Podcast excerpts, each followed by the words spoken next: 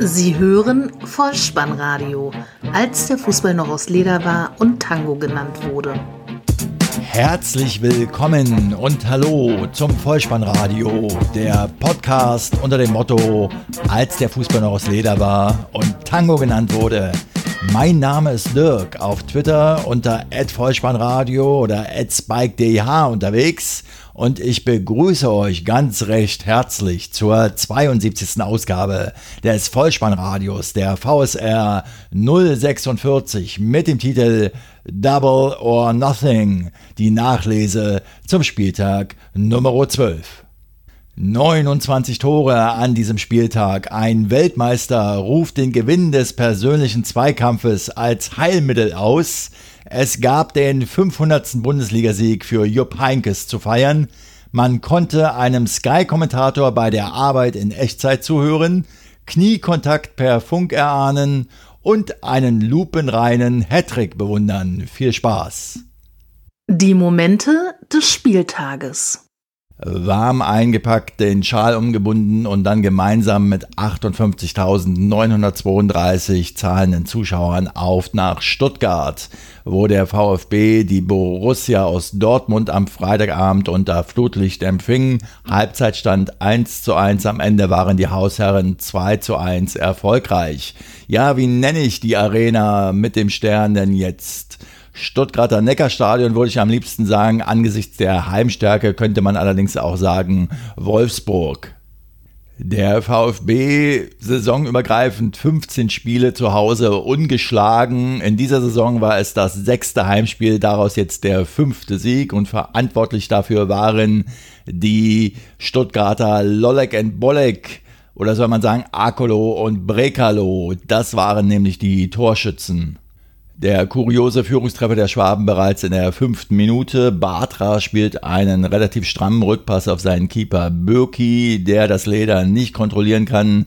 Das springt stattdessen zu Akolo, der aufs leere Tor zugeht und den Ball nur noch einschieben muss. Dann sind wir schon in der zweiten Minute der Nachspielzeit der ersten Halbzeit, 45 plus 2 also. Götze auf der rechten Seite am Strafraum will den Ball zu seinem Mitspieler lupfen. Pavas dazwischen fährt den rechten Arm aus und es gibt berechtigterweise 11 Meter. André Schürle in der Startelf der Borussia tritt an und verhilft rund Robert Zieler zu seinem ersten gehaltenen Elfmeter in der Bundesliga. Das hilft allerdings nichts, denn Maximilian Philipp ist da und im Nachschuss hämmert er die Kugel unter die Latte 1 zu 1 der Ausgleich noch vor der Halbzeitpause. In der 51. Spielminute erzielen die Stuttgarter mit ihrem zweiten Torschuss dann den spielentscheidenden Treffer.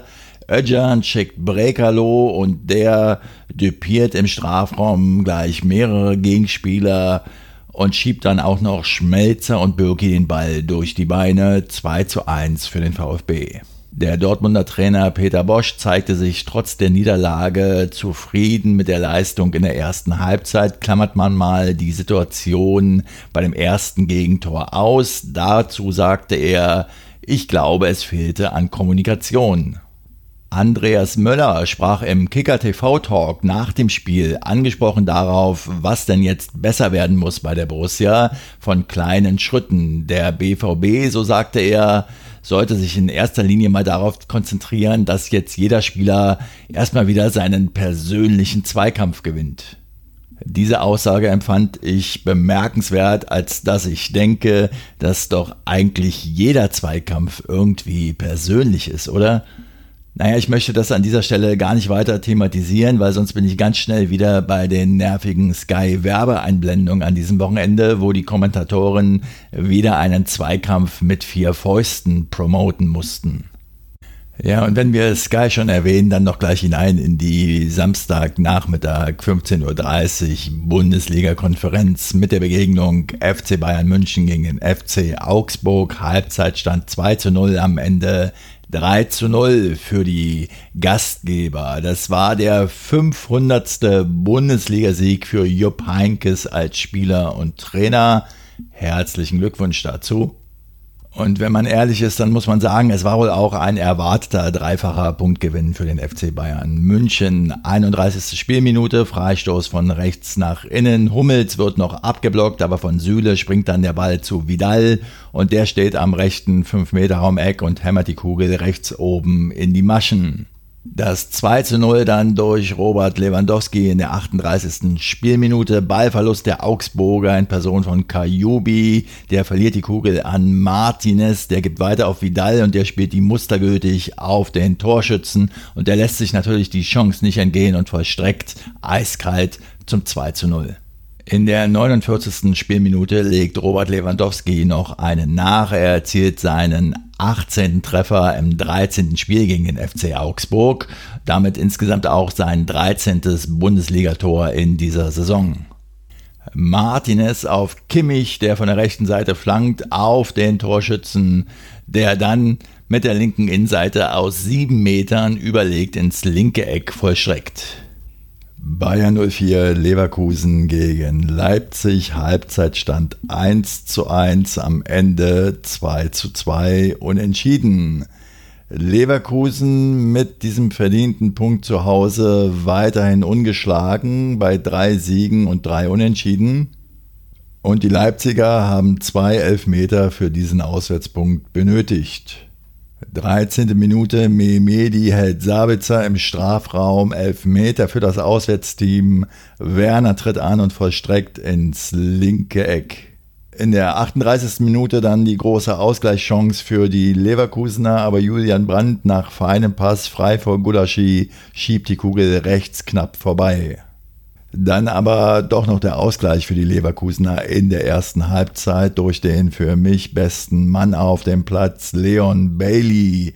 Der hält ein Zuspiel von Chor und bleibt im Strafraum äußerst ruhig, schiebt die Kugel mit dem linken Außenriss vorbei an Gulaschi. Remy zur Halbzeit. Zu Beginn des zweiten Spielabschnitts kam dann auf Leverkusener Seite Henrichs für Memedi, der blieb aber nur acht Minuten auf dem Platz, denn es gab in der 52. Minute eine Schusschance von Leipzig, die der eingewechselte Henrichs aber mit der Hand abwehrte. Und es gab einen Elfmeter, den Forsberg zum 2 zu 1 Führungstreffer für Leipzig verwandelte. Benjamin Henrichs sah für diese Aktion die rote Karte und musste gleich wieder in die Kabine. Doch die Werkself kam ein zweites Mal zurück in der 74. Minute. Flach hereingegebener Eckball. Die Leipziger bekommen die Kugel nicht geklärt. Bender setzt nach. Die Kugel kommt am linken 5-Meter-Raumeck zu Volland und der nutzt die Chance und knallt den Ball unhaltbar zum Ausgleich in die Maschen. Dann kommen wir ins beschauliche Sinsheim, wo die TSG die Frankfurter Eintracht empfing. 0 zu 1 zur Halbzeit zurücklag, lange wie der Verlierer der Partie aussah, am Ende aber doch noch ein Unentschieden, ein 1 zu 1 retten konnte. Auch in diesem Auswärtsspiel wurde die Frankfurter Mannschaft wieder von ihrer illustren Anhängerschaft begleitet und unterstützt. Eine Gruppe, die mir durchaus sympathisch erscheinen will, Sie waren mit Bannern unterwegs, von denen ich zum Zeitpunkt der Aufnahme noch nicht weiß, ob sie den Weg ins Stadion tatsächlich gefunden haben, aber in jedem Fall seien Grüße ausgerichtet. 13. Spielminute, Fehler des Hoffenheimers Rupp in der Spieleröffnung. Zentral legt er den Ball vor den Strafraum auf Boateng. Und der hält aus 22 Metern drauf, erzielt sein zweites Saisontor 1 zu 0 für die Eintracht. Dann sind wir schon in der Nachspielzeit der zweiten Halbzeit 90 plus 1. Es gibt einen umstrittenen Freistoß für die Hoffenheimer. Der Ball kommt zu Nabri, der sich auf der linken Seite durchdribbelt, den Ball nach innen gibt und da steht Uth, der seinen sechsten Saisontreffer macht und den 1 zu 1 Endstand herstellt. Die Sky-Berichterstattung wurde insgesamt überlagert durch den möglicherweise anstehenden Wechsel von Sandro Wagner von Hoffenheim zu Bayern München als Backup für Robert Lewandowski. Als Berliner fällt mir dazu ein, es gab mal eine Zeit, da sind sehr, sehr viele Spieler vom FC Bayern Richtung Hertha BSC gewechselt. Es sei nur an so Namen wie Lell, Ottel und auch Kraft erinnert. Nicht immer war das von Erfolg gekrönt. Nun, im Moment deutet also alles darauf hin, dass der FC Bayern tatsächlich einen ehemaligen Hertaner zurückholen wird. Ich weiß nicht wirklich, welchem dieser Teams das zu einem Gütesiegel gereichen wird. Allerdings wäre es ja schon mal interessant zu erfahren, ob nicht Hertha zumindest teilweise dann noch an der Ablöse profitieren wird. Ehrlicherweise muss man allerdings sagen, dass Sandro Wagner ja schon bei vielen Bundesliga-Vereinen gekickt hat. Vielleicht streut ja der FC Bayern da eine Gießkannenzahlung an alle beteiligten Vereine aus. Und abschließend zu diesem Spiel kann ich mir eine Bemerkung zur Sky-Sendung Alle Spiele, alle Tore wieder nicht verkneifen. Ihr wisst schon, die Sendung mit Jessica Kastrop als Moderatorin, die in dem offenen Callcenter-Studio stattfindet. Es wurde ja schon häufig der, ich möchte mal sagen, sensationsreichende Kommentatorenstil von Frank Buschmann zur Diskussion gestellt. Den kann man jetzt mögen oder nicht, wie auch immer. In dieser Situation war es nun so, dass Frau Kastrop einen Beitrag abmoderieren wollte. Ich glaube, das war das Spiel Bayern gegen Augsburg. Und im Hintergrund plärrte Frank Buschmann gerade seinen Kommentar zum Spiel Hoffenheim gegen Frankfurt ins Mikrofon. Und das war so laut, dass sich Frau Kastrop genötigt sah, sich beim Zuschauer zu entschuldigen und schleunigst zu einem Außeninterview von Leopold und Heinkes abgab. Wohlwollend betrachtet könnte man sagen, der Zuschauer nahm teil an der Arbeit in Echtzeit vom Kommentator. Allerdings soll sich das Ganze ja um ein Premium-Produkt im Pay-TV-Bereich handeln und da sollte man, denke ich, andere Lösungen finden. Der VfL Wolfsburg traf auf den SC Freiburg und gewann am Ende 3 zu 1. Zur Halbzeit führten sie bereits 2 zu 0. Es war der erste Sieg für Martin Schmidt als Wolfsburg-Trainer, nachdem er ja zuvor nur Unentschieden erreicht hat. Hauptverantwortlich für diesen Sieg zeichnete Yunus Mali, den man getrost als Matchwinner bezeichnen kann, denn er erzielte selbst einen Doppelpack und war auch am dritten Wolfsburger Treffer maßgeblich beteiligt. Das war nämlich der erste in der dritten Minute durch Gerhard. Da legte Mali den Ball auf die Davi am 16er links bereit. Die Davi gab den Ball dann nach innen und Gerhard konnte einnetzen. In der 29. Minute dann die Davi auf den zentral völlig freistehenden Mali und aus elf Metern erhöht er auf 2 zu 0. Und Yunus Mali, der ja dem Trainer Schmidt aus seiner gemeinsamen Mainzer Zeit durchaus einiges zu verdanken hat, erzielt dann auch in der 70. Minute den 3 zu 1 Endstand. Gerhard flankt von der rechten Seite. Diesmal steht Manni aus 9 Metern frei und schiebt die Kugel ins rechte Eck. Den zwischenzeitlichen Anschlusstreffer für den SC Freiburg in der 68. Minute erzielte Kapuzka mit einem sehenswerten Schuss aus 14 Metern. Der erste FSV Mainz 05 traf auf den ersten FC Köln und der Halbzeitstand von 1 zu 0 für das Heimteam hatte auch am Ende Bestand. Auf Seiten der Geisbock 11 stand John Cordoba nach langer Verletzung mal wieder in der Startelf pikanterweise gegen seinen Ex-Verein. Die erste Großchance der Partie hatten die Gastgeber. Flanke von der linken Seite von Brosinski und Maxim setzt einen Kopfball nur denkbar knapp am Tor vorbei. Die spielentscheidende Situation ereignete sich dann in Minute 42. Der Mainzer de Blases dribbelte sich auf der rechten Seite in den Kölner Strafraum. Zwischen Rausch und Sörensen angekommen, hob er ab und kam zu Fall und der Schiedsrichter Felix Brich gab elf Meter. In der Wiederholung dieser Szene war für den geneigten Beobachter durchaus zu erkennen, dass das Wort Schwalbe hier nicht ganz unberechtigt zu verwenden gewesen wäre. Der Schiedsrichter Felix Brich sagte nach dem Spiel, dass er auf dem Platz diese Szene als klaren Elfmeter deutete.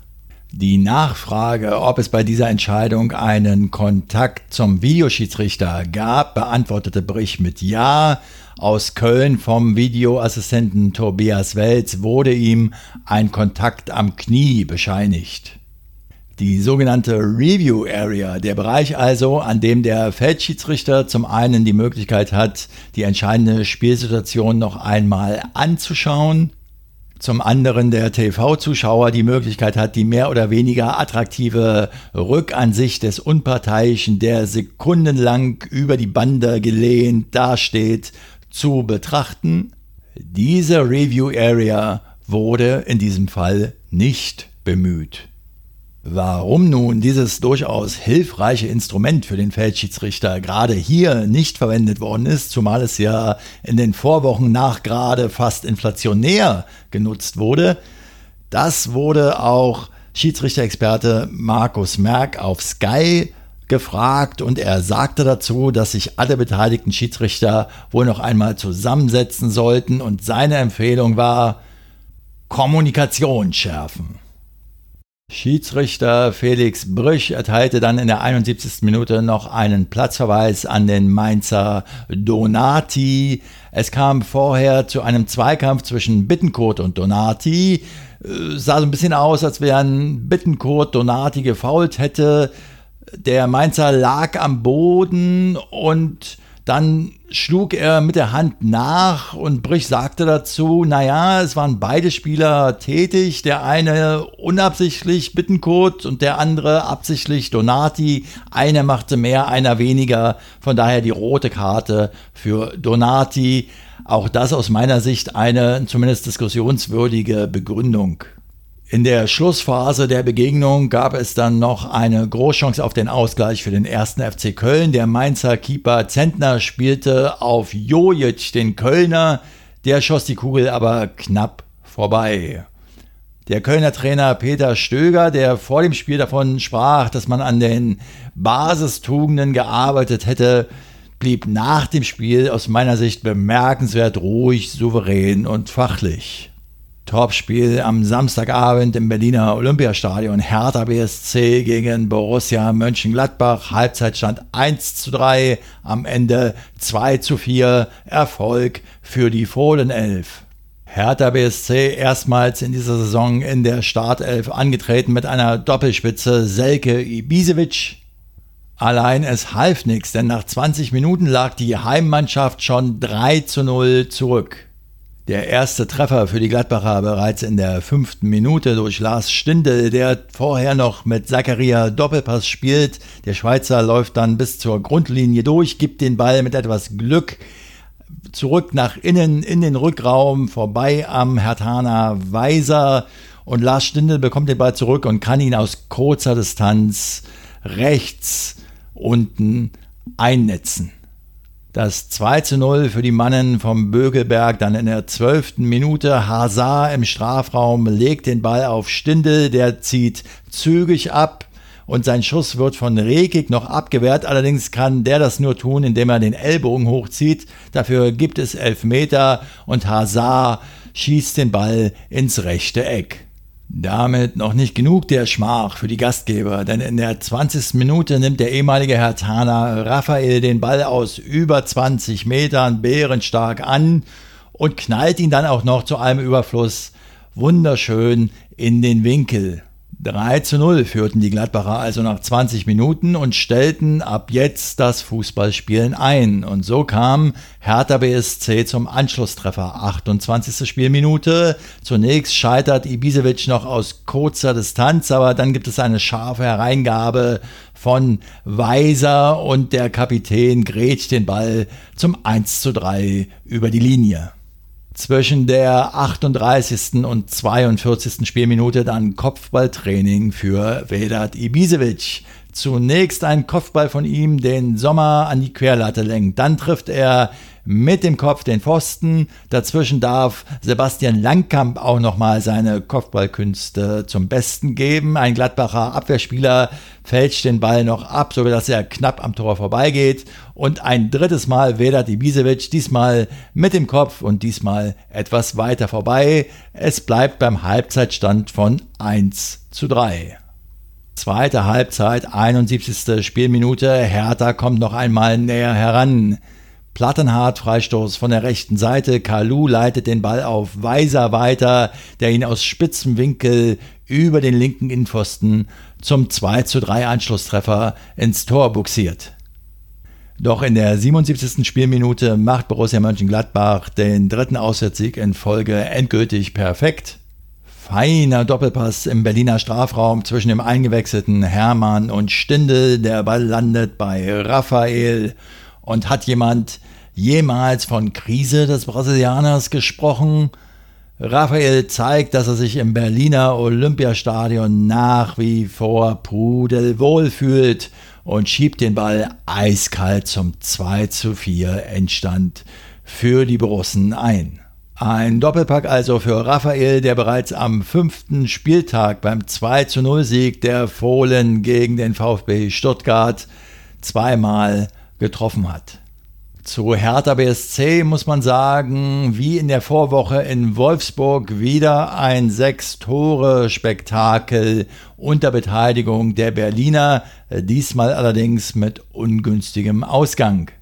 Hertha sollte aus meiner Sicht trotz neu zugewonnener offensiver Qualität schleunigst die Balance zwischen stabiler Defensive und effektivem Angriffsspiel wieder hinkriegen. Sie bleiben im Moment bei 14 Punkten kleben und müssen nächste Woche zum ersten FC Köln. Ausverkaufte Hütte im ersten Sonntagsspiel auf Schalke in der Partie gegen den Hamburger Sportverein. Halbzeitstand 1 zu 0, am Ende 2 zu 0 für die Königsblauen. 16. Spielminute, der Schalker Konopeljanka dringt in den Strafraum ein und stellt sein Bein dabei so geschickt hin, dass ihn der Hamburger Jung einfach umrennen muss. Es gibt elf Meter und somit kommt Franco Di Santo, der sicher verwandelt, zu seinem ersten Saisontreffer. Auch am 2 zu 0 in der 78. Minute ist Konoplyanka beteiligt. Noch schöner ist allerdings das energische Eindringen vorab von Caligiuri, der eben auf Konoplyanka gibt. Der gibt dann weiter nach innen und da steht Guido Burgstaller und stellt den 2 zu 0 Endstand her. Der HSV zeigte sich bemüht, aber das ist meiner Meinung nach auch schon das Positivste, was man zur Leistung des Nordclubs sagen kann. Nun hat man ja zuletzt erst den VfB Stuttgart besiegt. Das heißt, sie haben wieder ein wenig Zeit bis zum nächsten überzeugenden Auftritt. Es gab einen pöbelnden Papadopoulos und es gab drei, vier gute Aktionen von Fiete Arp zu bestaunen. Fakt ist, dass die Hamburger jetzt die fünfte Auswärtsniederlage am Stück eingefahren haben. Und Schalke 04, ja, die Fans skandierten, die Nummer 1 hier im Revier, die Nummer 1 im Pott sind wir. Vor dem Duell in der nächsten Woche gegen Lüdenscheid Nord, wie die Schalker Anhänger ja so gerne zu sagen pflegen. Sie springen auf Platz 2, sind seit nunmehr sechs Partien ungeschlagen und präsentierten sich im Spiel gegen die Hanseaten diszipliniert, abgeklärt, clever und effizient das kann man so sagen, wenn man den positiv gestimmt ist. Als neutraler Beobachter kann man aber auch sagen, es war unspektakulär und erfolgreich. Die letzte Begegnung dieses zwölften Spieltages fand in Bremen statt, wo der SV Werder den Aufsteiger aus Hannover empfing, zur Halbzeit mit 1 zu 0 führte und am Ende furios mit 4 zu 0 siegreich war. Die Bremer begannen gut, machten besser weiter und beendeten die Partie bärenstark, holten mit einer durch und durch überzeugenden Leistung den ersten dreifachen Punktgewinn in dieser Saison. Das Heimdebüt vom neuen Werder-Trainer Florian Kohlfeld kann man somit als vollends geglückt bezeichnen. Im Vorfeld der Partie hatten viele Berichterstatter mit einem familiären Bruderduell geliebäugelt. Salif Sané Jahrgang 90 auf Seiten von Hannover 96 gegen Lamin Sané, Jahrgang 87 auf Bremer Seite. Lamin Sané saß allerdings nur auf der Bank, sodass es nicht zu diesem Bruderduell kam. Beide haben im Übrigen sowohl die französische als auch die senegalesische Staatsbürgerschaft. Die Hauptrolle in diesen 90 Minuten sollten aber andere spielen. Was fällt euch zuerst ein, wenn ich die Initialen BK nenne? Nein, es handelt sich nicht um eine amerikanische Fastfood-Kette, die den Whopper salonfähig gemacht hat. Vielmehr sind es die Anfangsbuchstaben der Akteure, die an allen Bremer Toren beteiligt waren. Wir starten in der 39. Spielminute. Bartels erkämpft sich die Kugel im Mittelfeld, gibt sie an Kruse weiter und der mit einem blitzgescheiten Pass zurück zu Bartels in die Gasse gespielt. Bartels nun gefühlvoll am Hannover 96 Keeper Esser vorbei zur 1 zu 0 Halbzeitführung. Und in der zweiten Halbzeit begann dann die große Show von Max Kruse. In der 55. Spielminute verliert Hannover 96 in der Vorwärtsbewegung den Ball an Bargfrede, der rasant auf das 96-Tor zuläuft und dann quer auf Kruse legt aus 13 Metern Max Kruse zum ersten zum 2 zu 0. 59. Spielminute, diesmal ist es wieder Bartels, der viel Platz hat in der Hälfte der Niedersachsen, das Leder auf die rechte Seite zu Max Kruse gibt, der noch Sané verlädt und dann abzieht. Esser, der 96-Keeper, ist noch dran, aber trotzdem landet der Ball im Netz. 3 zu 0. Den Schlusspunkt in der 78. Spielminute setzt erneut Max Kruse und erzielt damit einen lupenreinen Hattrick, das heißt, er erzielt drei Treffer in einer Halbzeit, ohne dass zwischenzeitlich ein Gegentor fällt. Die Vorarbeit im Übrigen kam erneut von Bartels. An den bisherigen elf Bundesligaspieltagen erzielten die Bremer gerade einmal vier mickrige Tore. Heute genügten ihnen 78 Minuten, um nochmal vier draufzulegen. Double or Nothing möchte ich da ausrufen. Eine Pokerturnierform und Strategie, die dem passionierten Pokerfreund Max Kruse sicher bekannt sein wird. So Kinder, nun lasst uns an dieser Stelle doch mal einen gemeinsamen Blick auf das Ziffernblatt unseres Chronometers werfen und jede einzelne Ziffer als einen Spieltag betrachten. Dann nämlich werden wir feststellen, dass wir jetzt eine komplette Umdrehung vollzogen haben. Der zwölfte Spieltag liegt hinter uns. Was fehlt, ist die Vorschau auf die 13. Runde in Form eines Toto-Tipps. Dabei steht die 1 für Heimsieg, die 0 für Unentschieden und die 2 für Auswärtssieg. Auf geht's! Der Toto-Tipp. Der kommende Spieltag startet am 24.11. am Freitag mit der Begegnung Hannover 96 gegen den VfB Stuttgart 0. Samstag dann Borussia Dortmund gegen FC Schalke 04 0. Leipzig empfängt Werder Bremen 1. SC Freiburg zu Hause gegen den ersten FSV Mainz 05 1. Eintracht Frankfurt gegen Bayern 04 Leverkusen 2, FC Augsburg gegen den VfL Wolfsburg 2, Borussia Mönchengladbach zu Hause gegen den FC Bayern München 2. Der Hamburger SV empfängt die TSG 1899 Hoffenheim 2 und der erste FC Köln empfängt Hertha BSC 0. Und wieder einmal sind wir in einer Episode an das Ende gelangt. Ich möchte zum Abschluss noch auf ein Interview von Kevin Prince Boateng hinweisen. Dieses ist im Jetzt-Magazin der Süddeutschen Zeitung erschienen. Es ist auch online abrufbar und Kevin Prince Boateng spricht da sehr offen über Rassismus, und er ruft Verbände und Ligen dazu auf, stärkeres Engagement gegen Rassismus im Profifußball zu zeigen. Das war es dann an dieser Stelle für dieses Wochenende von mir für euch. Und wenn es euch gefallen hat, dann lasst es mich wissen. Nutzt dazu alle Kontaktmöglichkeiten, die ihr auf der Website bolzen und findet. Im Übrigen, ich weiß nicht, was ihr gemacht habt, aber dass ihr was gemacht habt, ist ersichtlich, denn auf einmal ist das Vollspannradio auf iTunes in den Charts relativ gut platziert und sichtbar. Vielen Dank dafür. Lasst nicht nach, macht weiter so. Abonniert diesen Podcast, denn so verpasst ihr keine weitere Episode. Folgt mir auf Twitter unter @vollspannradio und empfiehlt diesen Podcast weiter, denn nur so kann dieses Ein-Mann-Projekt, das Vollspannradio, weiterhin überleben. Ich bedanke mich bei euch für eure Zeit, für euer Vertrauen in diesen Podcast und auch diese Episode beende ich nicht ohne den Hinweis für den Fall, dass ihr den Ball mal wieder im Netz unterbringen wollt. Kopf, Innenseite, Außenriss und Hacke?